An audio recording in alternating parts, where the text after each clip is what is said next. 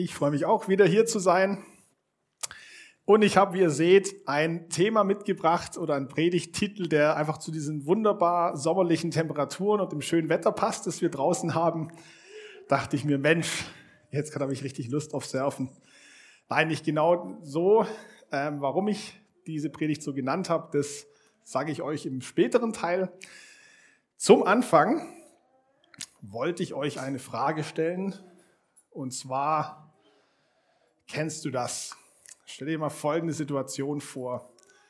Du bist irgendwo, vielleicht auf der Straße oder irgendwo bei, keine Ahnung, eine Geburtstagsfeier oder sonst irgendwie. Und da ist eine Person so ein paar Meter in Entfernung, vielleicht auf der anderen Seite des Raumes, die winkt dir zu, ja, und, und, und äh, guckt dich an vermeintlich und du stehst da und winkst zurück und denkst, ja, hallo, hallo. Und äh, die Person kommt auf dich zu und du gehst auch ein paar Schritte auf die Person zu und dann läuft die Person völlig nur stracks an dir vorbei und du drehst dich um und siehst, die hat jemand anderem zugewunken. Kennt ihr das? Ich kenn's. Ich glaube wahrscheinlich die meisten von uns. Ist ziemlich peinlich. Und dann tut man so, ah, okay, war ich ja gar nicht, okay. Das Ganze ist mir mal in noch viel peinlichere Variante passiert während meines Studiums. Und zwar war ich da von einem Kumpel, von einem Freund also der war der Mitbewohner von einem sehr guten Freund von mir. Ähm, der hat auf Facebook eine Einladung rumgeschickt zu einem Filmabend.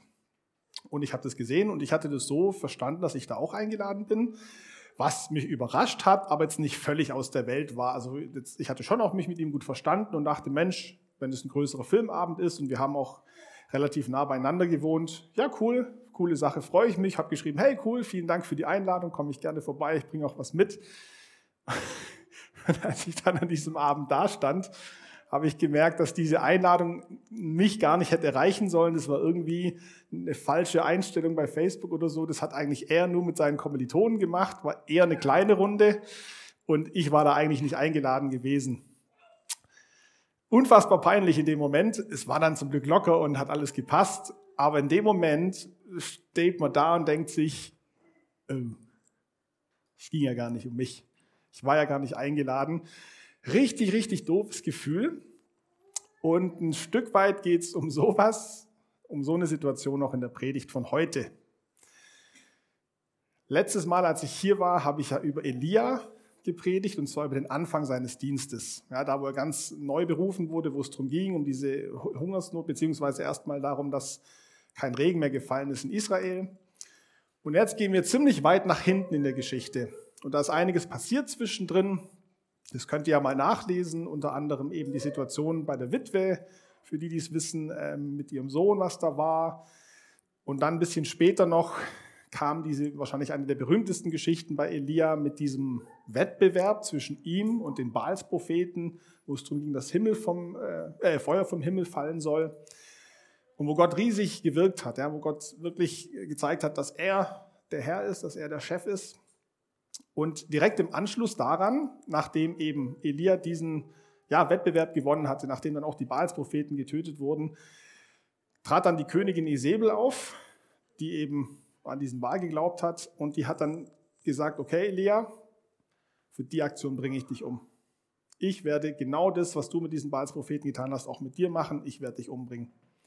Und es war damals nicht, wie wir es vielleicht heute im Zorn mal sagen, boah, ich bringe dich um, was so aus der Emotion raus gesagt wird, sondern das war damals eine Ankündigung, eine wirkliche Drohung, die dann auch so hätte stattfinden können. Und was hat Elia gemacht? Der ist in eine völlige Depression abgerutscht, ist in die Wüste gegangen, hat sich unter den Strauch gelegt und gesagt, Gott, am liebsten will ich sterben. Bitte lass mich einfach sterben, weil es bringt doch alles nichts mehr. Und Gott sagt ihm, okay, jetzt legst du dich erstmal hin, schläfst mal zwei Nächte, hier ist was zu essen, hier ist was zu trinken. Und danach ist Elia dann losgegangen. 40 Tage, 40 Nächte heißt es zum Berg Horeb. Das war so der Berg der Gottesbegegnung. Und eben, Elia war auf dem Weg zu Gott und wollte ihn sehen, wollte mit ihm sprechen und ist dann eben hingekommen. Und an dieser Geschichte, an dieser Stelle in der Geschichte steigen wir jetzt ein, was da passiert ist. Und zwar hat er da erst noch eine Nacht in der Höhle übernachtet am Berg Horeb, Elia. Und dann passiert Folgendes in 1. Könige 19, Verse 9 bis 10. Siehe, das Wort des Herrn kam zu ihm Und er, also der Herr sprach zu ihm, äh, was willst du hier, Elia? Und er sprach, ich habe heftig geeifert für den Herrn, den Gott der Herrscharen, denn die Kinder Israels haben deinen Bund verlassen und deine Altäre niedergerissen und deine Propheten mit dem Schwert umgebracht und ich allein bin übrig geblieben und sie trachten danach, mir das Leben zu nehmen. Elia, zu gut Deutsch, kotzt sich hier aus und beschwert sich bei Gott und, und schüttet sein Herz aus und sagt, guck mal, was los ist. Das ist gerade alles hier und was in Israel passiert. Ich bin hier noch derjenige, der deine Fahne hochhält. Dein Volk hat dich verlassen, die interessieren sich nicht mehr für dich, deine Altäre existieren nicht mehr, deine Propheten sind auch nicht mehr da. Ich bin der Einzige, der hier noch existiert. Was mir hier wichtig ist, rauszustreichen, das mit Isabel, diese Todesandrohung, das war eine reale Angst, die er hatte. Ja, das war schon nicht unbegründet. Ich will das jetzt hier nicht kleinreden. Aber interessant ist, das ist ja nicht wirklich der Grund, warum Elia hier kommt. Er sagt nicht, hey Mann Gott, ich habe Angst, ich habe echt Angst vor dieser Frau. Klar, er sagt schon, die tracht mir danach, das Leben zu nehmen, aber eigentlich macht er hier Gott völlig Vorwürfe. Eigentlich kommt er hier auch mit einem großen Maß an, an Selbstmitleid und sagt, guck mal Gott, wie schwer ich es habe. Ich bin derjenige, der hier für dich was tut. Ich bin derjenige, der hier auf der Erde unterwegs ist für dich. Ja, also was er hier nicht sagt, was aber der, der Kontext ein bisschen mitkriegt, ist, hallo, kümmere dich mal bitte um mich, schau mal bitte nach mir, was geht denn ab? Gott, wenn ich weg bin, ist niemand mehr da. Ja? Also er sagt im Endeffekt hier, Gott, hallo, hast du eigentlich, guckst du eigentlich, was hier los ist? Wie reagiert Gott? Er sprach, Gott sprach, komme raus und tritt auf den Berg vor den Herrn. Und siehe, der Herr ging vorüber und ein großer, starker Wind, der die Berge zerriss und die Felsen zerbrach, ging vor dem Herrn her. Der Herr aber war nicht in dem Wind. Nach dem Wind kam ein Erdbeben und der Herr war nicht im Erdbeben. Nach dem Erdbeben kam ein Feuer, aber der Herr war nicht in dem Feuer. Und nach dem Feuer kam die Stimme sanften Säusens. Und es geschah, als Elia dies hörte, da verhüllte er sein Angesicht mit seinem Mantel und er ging hinaus und trat an den Eingang der Höhle. Und siehe, da kam eine Stimme zu ihm, die sprach, was willst du hier, Elia? Wenn man sich das so durchliest, das finde ich eine große Gefahr. Man liest es so innerhalb von zehn Sekunden, denkt, okay, klar, starker Wind, ja, okay, Erdbeben, krass. Feuer, hui, lieber Scholli, mhm okay, liest es so durch macht sich vielleicht nicht viele Gedanken. Ich habe euch das Ganze mal in ein Video verpackt, um ein bisschen deutlich zu machen, was da passiert ist. Also, Gott fragt Elia, Elia, was willst du hier? Elia kotzt sich aus und Gott sagt, ähm, Elia, komm mal her. Und dann passiert das.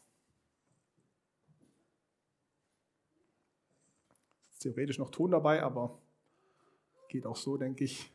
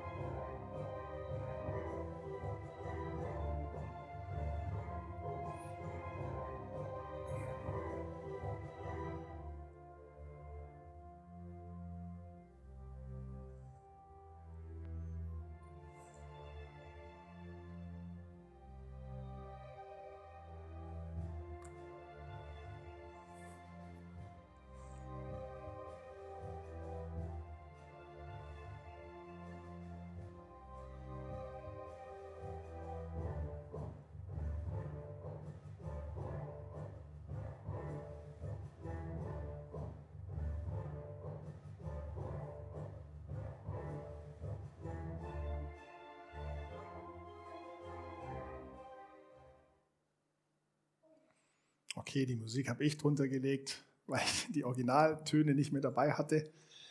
Aber nur um es mal vor Augen zu halten, das ist passiert. Elia kommt dahin und sagt, boah, das ist gerade alles los. Gott sagt, Elia, komm mal raus. Dann kommen diese drei Naturgewalten. Und danach kommt die Stimme eines leisen Säusens und Elia weiß, okay, das ist jetzt der Herr. Und was fragt Gott Elia danach? Stellt nochmal dieselbe Frage wie am Anfang. Elia, was willst du hier? Im Endeffekt, was Gott hier macht, ist, er spannt mal richtig die Muskeln an und sagt mal, Elia, mein lieber Freund, du tust hier gerade so, als hätte ich völlig alles verloren, Kontrolle verloren, aber vor allem tust du gerade so, als würde es hier um dich gehen. Vor allem stellst du dich gerade in den Mittelpunkt dieser ganzen Problematik. Vor allem bist du gerade derjenige, der denkt, es hängt alles an dir. Und Gott sagt, hey, ich kann mir erlauben, ein Tornado, ein Erdbeben und einen Feuersturm als Vorhut vor mir herzuschicken. Ich habe es gar nicht nötig, mich so zu präsentieren. Die tun, was ich will. Die tun, was ich sage. Und ich kann danach völlig in einem Understatement in einen kleinen, leisen Säuseln kommen. Gott greift hier auf, was Elia sagt. Und er sagt, okay, du meinst also, es hängt alles an dir. Ich sag dir mal, an wem es wirklich hängt. Und zwar an mir. Und ja, die Situation ist krass. Gott relativiert hier nicht, was los ist, ja, dass wirklich vieles im Argen lag in Israel. Und es ist auch heute so, dass, ja, wir wissen, Gott ist derjenige, der alles in der Hand hat. Und wir wissen, dass Jesus der Herr ist, heißt nicht, dass in der Welt nicht richtig viele üble Dinge laufen. Könnte man Corona nehmen, könnte aber auch die Dinge ne, nennen, die vorher schon passiert sind oder die ständig noch passieren. Wir könnten von Menschenhandel reden, von Ausbeutung. Wir könnten davon reden, was wir mit dem Klima anstellen oder sonst irgendwas, mit dem wir miteinander umgehen, von Kriegen, von Afghanistan, was nicht alles. Ja, es ist manchmal schwer zu kombinieren und dennoch ist es wichtig, immer wieder sich daran zu erinnern, und dennoch ist Jesus der Herr. Und eben, Gott stellt Elia nochmal dieselbe Frage, wie am Anfang. Und wie antwortet Elia darauf? Er sprach, ich habe heftig geeifert für den Herrn, den Gott der Herrscharen, denn die Kinder Israels haben deinen Bund verlassen, deine Altäre niedergerissen und deine Propheten mit dem Schwert umgebracht.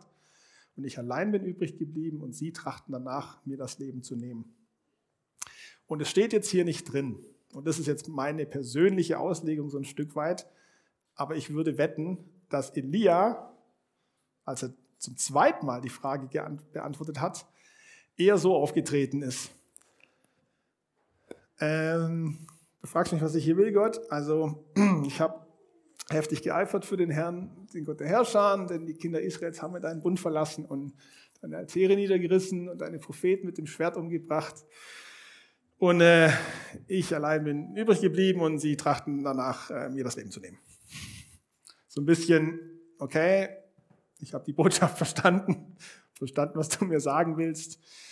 Äh, genau, und das ist das, weswegen ich eigentlich hergekommen bin. Aber ich merke schon, irgendwie habe ich so ein bisschen den Blick vielleicht ein bisschen verschoben.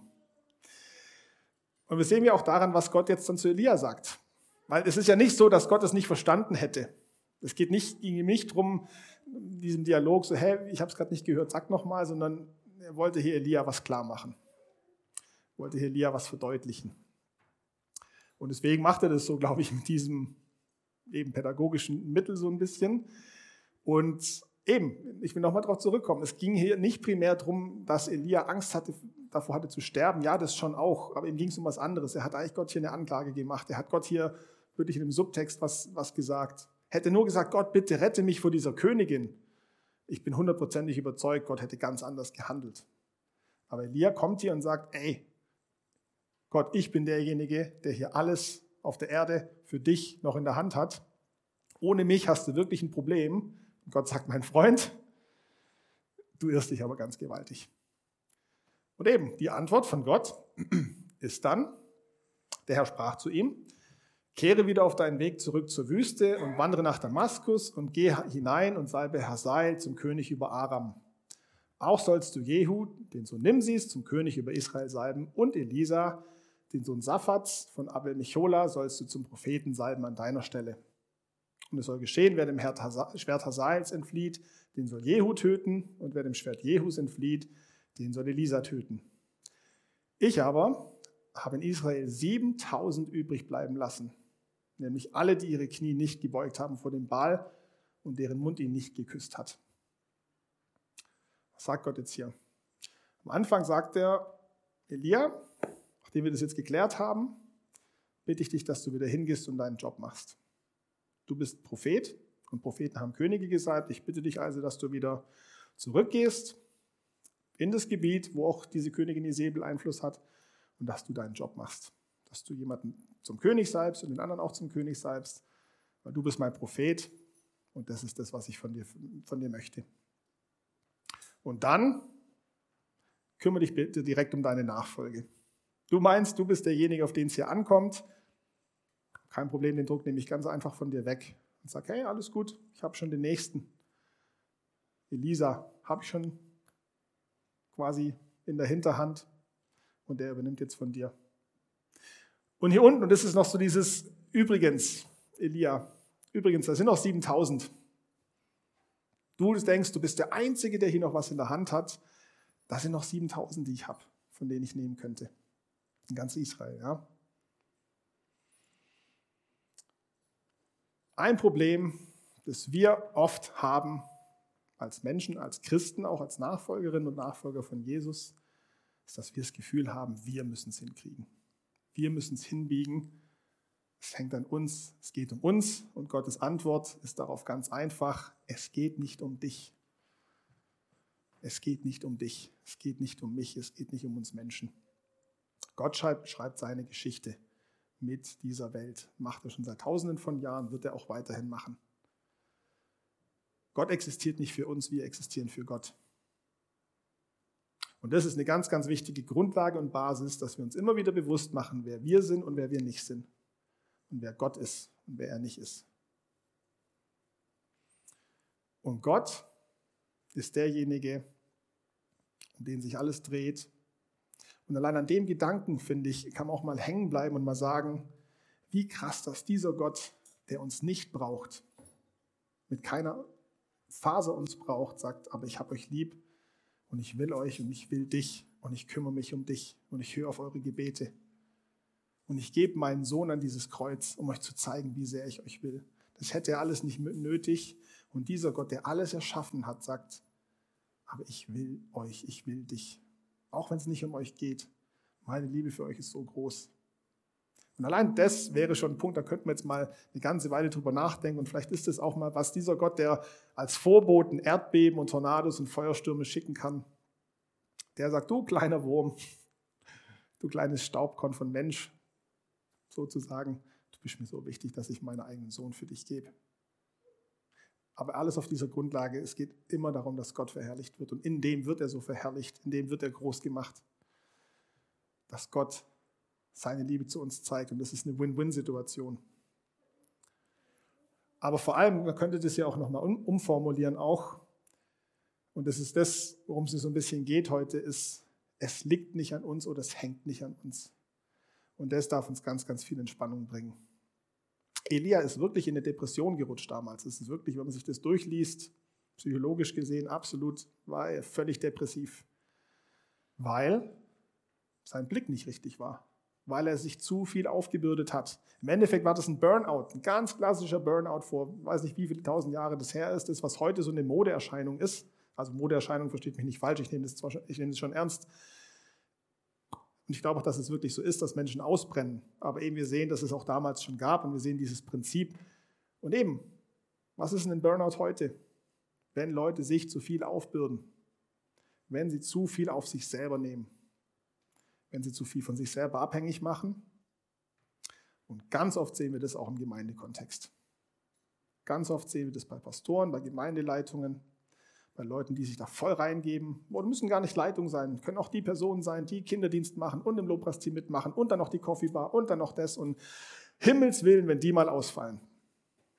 Und wisst ihr, was das Problem ist? Wir geben denen auch dieses Gefühl, boah, wenn du nicht wärst, oh, alles zusammenbrechen hier. Wenn wir dich nicht hätten, ja, dann, dann wird das nicht laufen, das nicht laufen, das nicht laufen und das nicht laufen. Wir supporten das noch und ich bin da selber mitten dabei in beiden Seiten. Ich nehme mich oft so wichtig und ich denke auch bei anderen Leuten mal, Mensch, gut, dass du da bist. Und Gott steht da und sagt, also ihr wisst schon, gell, dass ich alles in der Hand habe. Und das ist so eine wichtige Grundlage. Und wir sehen es an Elia. Elia war der größte Prophet des Alten Testaments. Im Neuen Testament ist es so, dass Jesus ja einmal auf dem Berg der Verklärung steht. Er trifft sich mit Mose und Elia. Mose steht für das Gesetz und Elia, steht für die Propheten. Ja, das war jetzt nicht irgend so ein Neben, Nebencharakter, das war der Prophet des Alten Testaments. Und selbst zu ihm sagt Gott, mein lieber Freund, nimm dich mal bitte nicht so wichtig.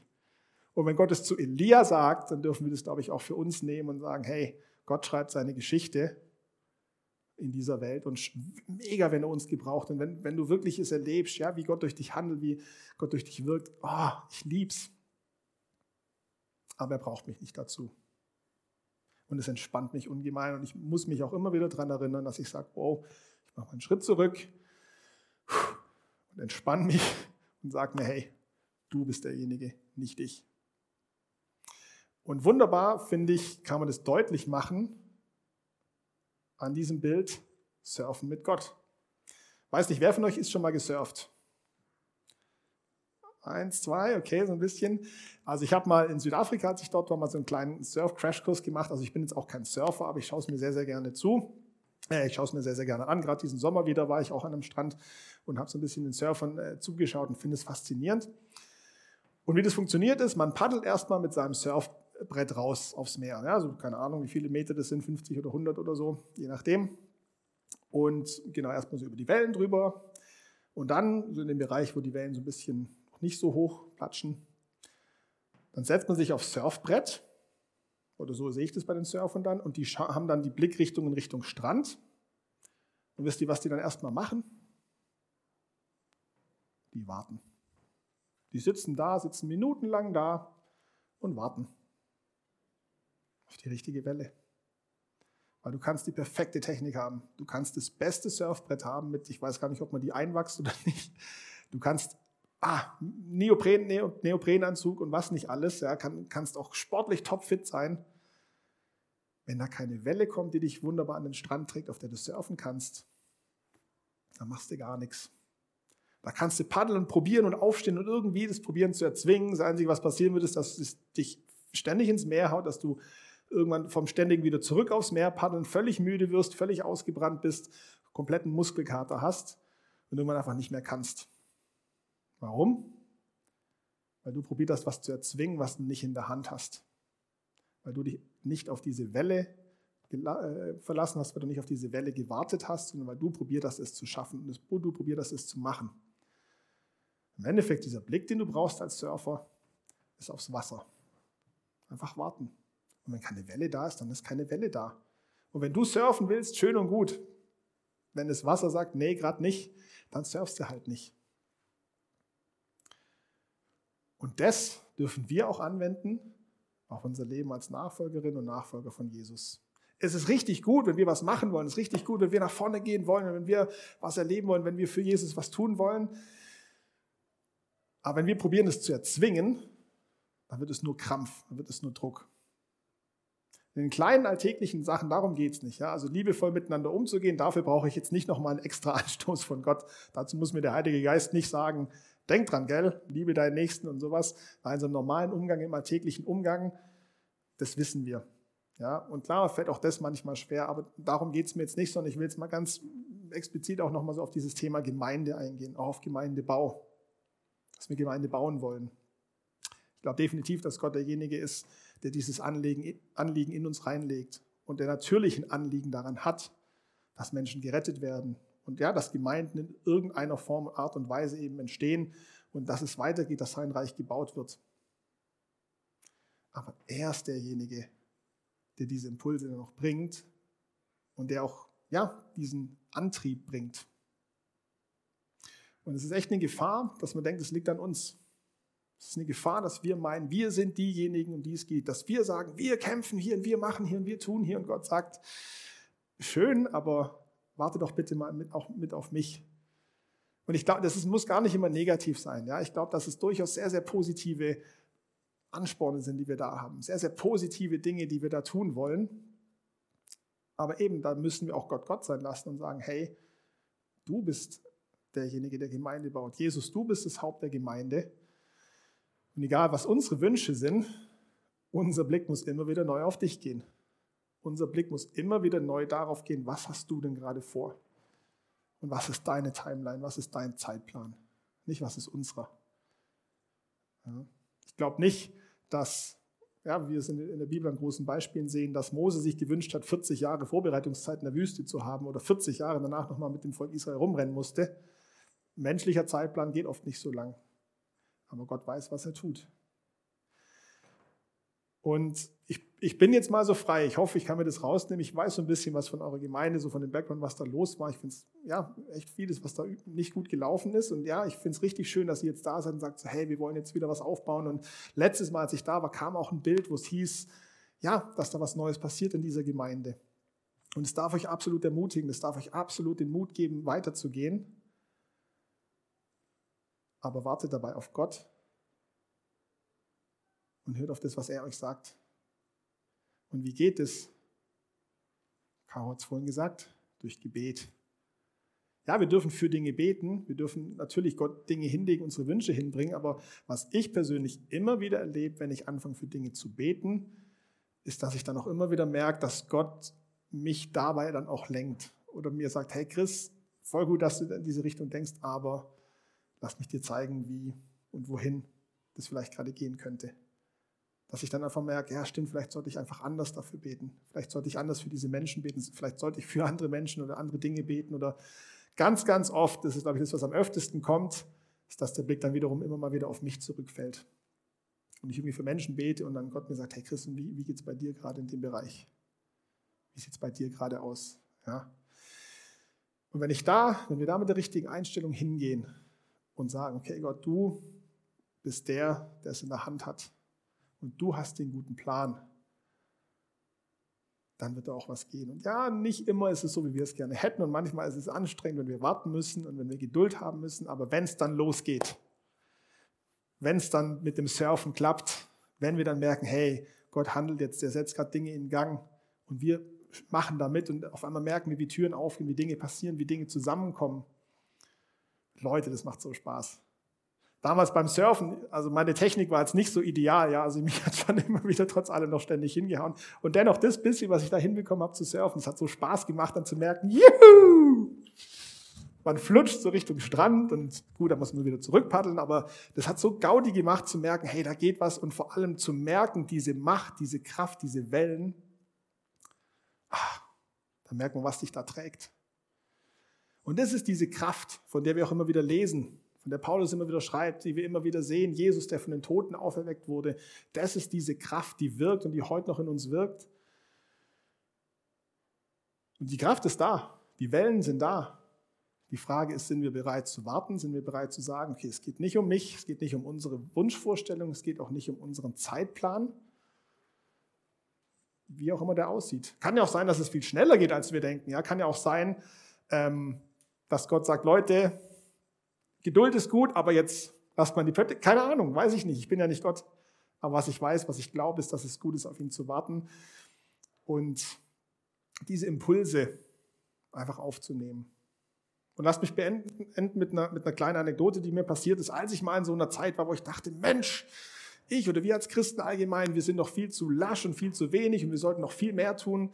Und ich bin dann mal in, bei mir in die Nachbarstadt an den Bahnhof gegangen, weil ich wusste, da hängen immer Punks rum und da hängen immer Leute rum, wo ich denke, Mensch, die brauchen Jesus, die brauchen das Evangelium und komm, ich kaufe jetzt einfach eine Pizza und setze mich zu denen dazu und fange an, mit denen drüber zu reden, was überhaupt nicht mein Ding ist.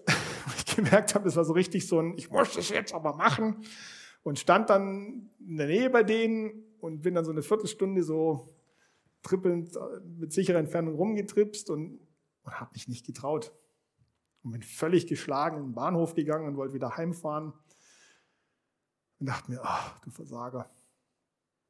Und dann ist eine Frau mir entgegengekommen mit einem Kinderwagen auf einem Bahnsteig, wo es keinen Aufzug gab. Und ich stand dann auf einmal vor dieser Treppe und hat, ah Mist, voll verloren so ein bisschen geguckt. In dem Moment kam ich ihr entgegen, sie schaut mich hilfesuchend an und ich meine, hey, soll ich Ihnen helfen? Sie so, oh ja, das wäre mega gut. Und ich habe ihr einfach nur geholfen, diesen Kinderwagen runterzutragen. Und ich habe selten beim Leben so klar den Eindruck gehabt, dass Gott zu mir redet, wie in dem Moment, als er sagt, Chris, alles entspannt. Wenn ich was von dir möchte, werde ich es dir sagen, werde ich es dir klar machen. Du musst dir keinen Stress machen, jetzt irgendwo hinzugehen, an den Bahnhof mit diesen Leuten zu reden. Ich kann dich schon darauf vorbereiten, wenn ich das möchte. Aber hey, mach dir mal bitte keinen Stress. Ich werde dir was vor die Füße legen und glaub mir, das merkst du dann schon. Und das hat mich wahnsinnig entspannt gemacht zu merken, ja, Gott ist derjenige, der mir einfach diese kleinen Dinge zeigt. Und klar, die können auch irgendwann größer werden, aber eben immer wieder in dieser Abhängigkeit und immer wieder in diesem Blick auf Jesus, immer wieder ihn zu fragen und immer wieder zu merken, boah, wenn ich gerade anfange, gestresst zu werden, nehme ich mich vielleicht gerade zu wichtig, habe ich gerade das Gefühl, es liegt gerade zu viel an mir. Und dann vielleicht einfach mal zu sagen, hey Gott, wo muss ich gerade zurücktreten? Wo muss ich einen Schritt zurück machen? Und wo gibt es vielleicht andere Menschen, die ich auch vielleicht gar nicht wahrnehme, die Dinge übernehmen können? Oder wo gibt es andere Möglichkeiten, die wir machen könnten? Oder wo können wir auch Dinge reduzieren? Oder wie auch, keine Ahnung. Das liegt nicht an mir, ja. Das liegt an Gott, das, das zu sagen. Und das wollte ich euch heute mitgeben. Am Beispiel von Elia, dass selbst so ein großer Prophet manchmal die Priorität ein bisschen verschiebt, manchmal ein bisschen zu sehr auf sich selber guckt. Und es darf uns ganz arg entspannen, dass es nicht um uns geht, sondern dass diese Kraft, wie wir sie in der Welle sehen, diese Kraft, wie sie bei Gott noch unendlich Male mehr ist als in so einer Welle, die es dir antreibt. Ich will euch ermutigen, einfach ihn zu fragen, es ihm hinzulegen und ins Gebet zu gehen und zu sagen, hey, was hast du gerade für mich? Was hast du gerade für mich? Ja? Und zu hören und diesen Blick auf ihn zu richten und dann zu merken, ja, wenn er zu euch redet, wenn er euch Dinge vor die Füße legt, wenn Dinge irgendwie relativ klar werden, wenn Türen aufgehen, dann zu sagen, gut, jetzt geht's aber auch los. Dann auch anfangen loszupaddeln und sich aufs Surfbrett zu stellen und loszusurfen. Aber im ersten Moment erstmal zu sagen, Gott, du bist Gott und ich höre auf dich. Amen. Ich bete noch und dann, genau, übergebe ich die Caro. Jesus, danke, Herr, dass du so groß bist, so mächtig bist dass du alles in deiner Hand hältst, dass du das Universum geschaffen hast und dass du dennoch dich für uns kleine Menschen interessierst, Herr, dass du uns so sehr lieb hast. Und ich danke dir wirklich, dass du dein Reich baust, dass du deine Gemeinde baust, dass du hier in der Welt Dinge erreichen, äh, Menschen erreichen willst und Dinge erschaffen willst. Danke, dass du uns dafür auch gebrauchst, aber danke, dass du die Kraftquelle dafür bist und dass du die Energiequelle dafür bist und dass du derjenige bist, der ja, uns auch zeigt, was dran ist, Herr. Und ich bete dich für jeden Einzelnen hier, für uns, für diese Gemeinde, für mich persönlich, für uns alle hier persönlich, dass wir das immer mehr und mehr lernen, einfach auf dich zu gucken und auf dich zu hören. Einfach bereit sind zu sagen, Herr, was hast du gerade? Danke, dass du immer bei uns sein wirst. Danke, dass du immer zu uns reden wirst, du immer mit uns bist. Und ich bin einfach gespannt zu sehen und zu erleben, ja, was da bald kommen wird, wenn wir mit dir surfen, wenn wir mit dir unterwegs sind, Jesus. Danke, Herr. Amen.